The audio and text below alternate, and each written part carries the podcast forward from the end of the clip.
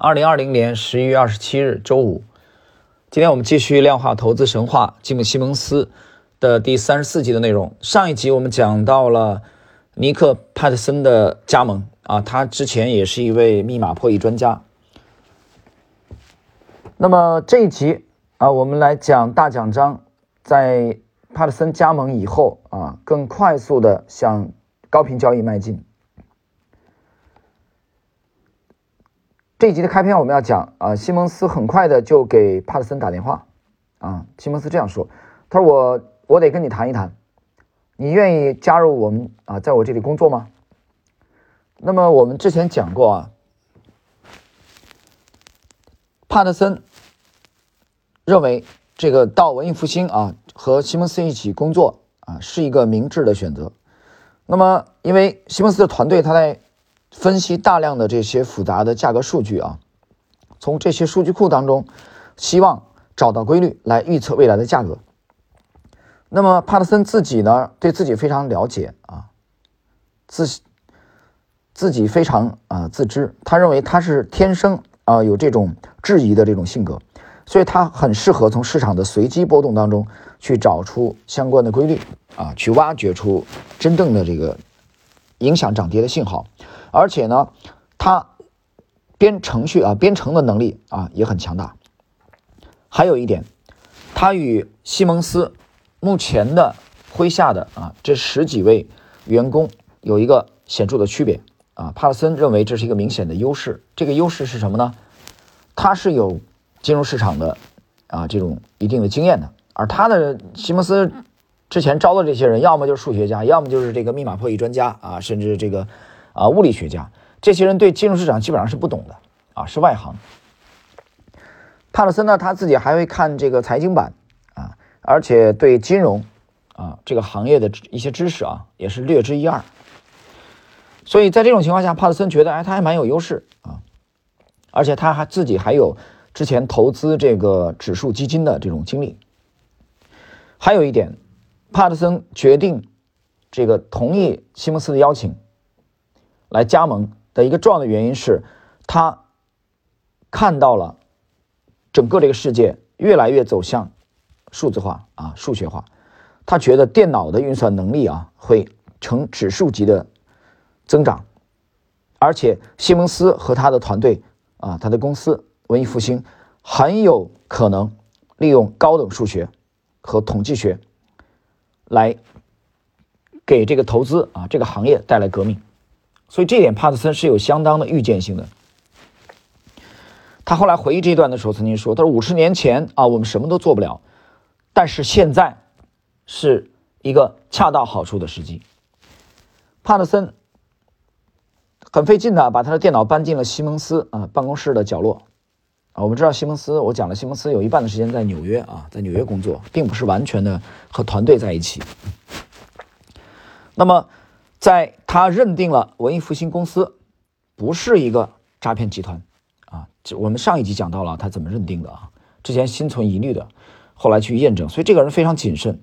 他就开始全力的去协助亨利劳佛处理啊一些棘手的问题。啊，比如说去找出有利可图的交易策略。啊，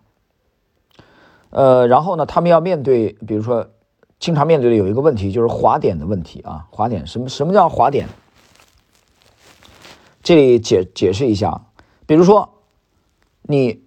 知道铜价会从啊每张合约的三美元涨到三点一零美元，但是如果你的买单啊，比如说你你做一个多单啊，买单在交易完成前就把这个价格推高到了三点零五美元，那可能是交易员啊。推高了价格，也可能是竞争对手在买，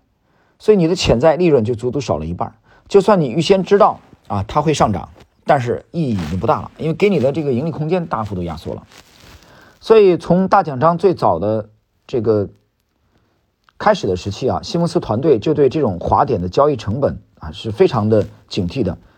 他们呢会固定的拿实际交易啊跟一个模拟的这个模型去比对，模型呢会追踪。啊，在没有讨厌的这个交易成本的这个前提之下，真正的盈亏应该是多少？啊，就是我们这里可以把它理解为是裸的盈亏是多少？他们给两者之间的价差取了一个名字啊，叫做魔鬼。那么好长一段时间，这个魔鬼到底能有多大啊？完全是靠猜测。但是随着史特劳斯收集的数据越来越多啊，而且电脑的运算能力啊，随着这个呃电脑的运算能力的增强，亨利劳佛和派特森便开始编程序来追踪实际的交易啊，跟几乎不计入交易成本的理想状态之间的差距到底有多大？帕特森呢？他加盟这个文艺复兴公司的时候，公司呢已经做出了一个模拟器啊，可以将收到的成交价格减掉这些特殊的交易成本，立刻啊就知道他们可以少赚多少。那么为了去缩减啊这个价差，让这个价差最大幅度的去啊压缩到最小，亨利劳佛和帕特森呢开始去开发精准的方法。把交易分流到他们的对策就是把交易分流到各个不同的期货交易所，从而降低每一笔交易对市场价格的影响。这个时候，大展张它可以精准的来判定啊哪些投资值得做。这对于开始尝试新市场和新投资的他们来说是一个巨大的优势啊。他们开始比如尝试进入英国、呃德国和意大利的债券市场，然后是英国的。啊，伦敦的这个利率相关的契约，啊，接下来是日经指数期货、日本政府债券期货等等。大点上开始更加频繁的交易，从起初的一天的这个他们五次的下单啊交易，后来增加到一天十六次，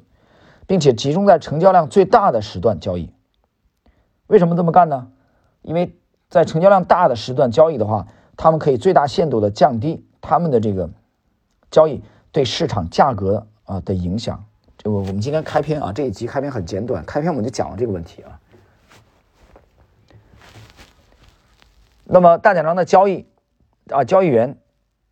虽然还是要拿起电话下单，但是不管怎么样，这支基金啊，在这个亨利劳佛和这个帕特森的带领之下，已经开始大踏步的向快速和高频交易的这条路迈进了。好了，朋友们啊，我们今天这一集的内容就到这里啊，在下一集我们继续。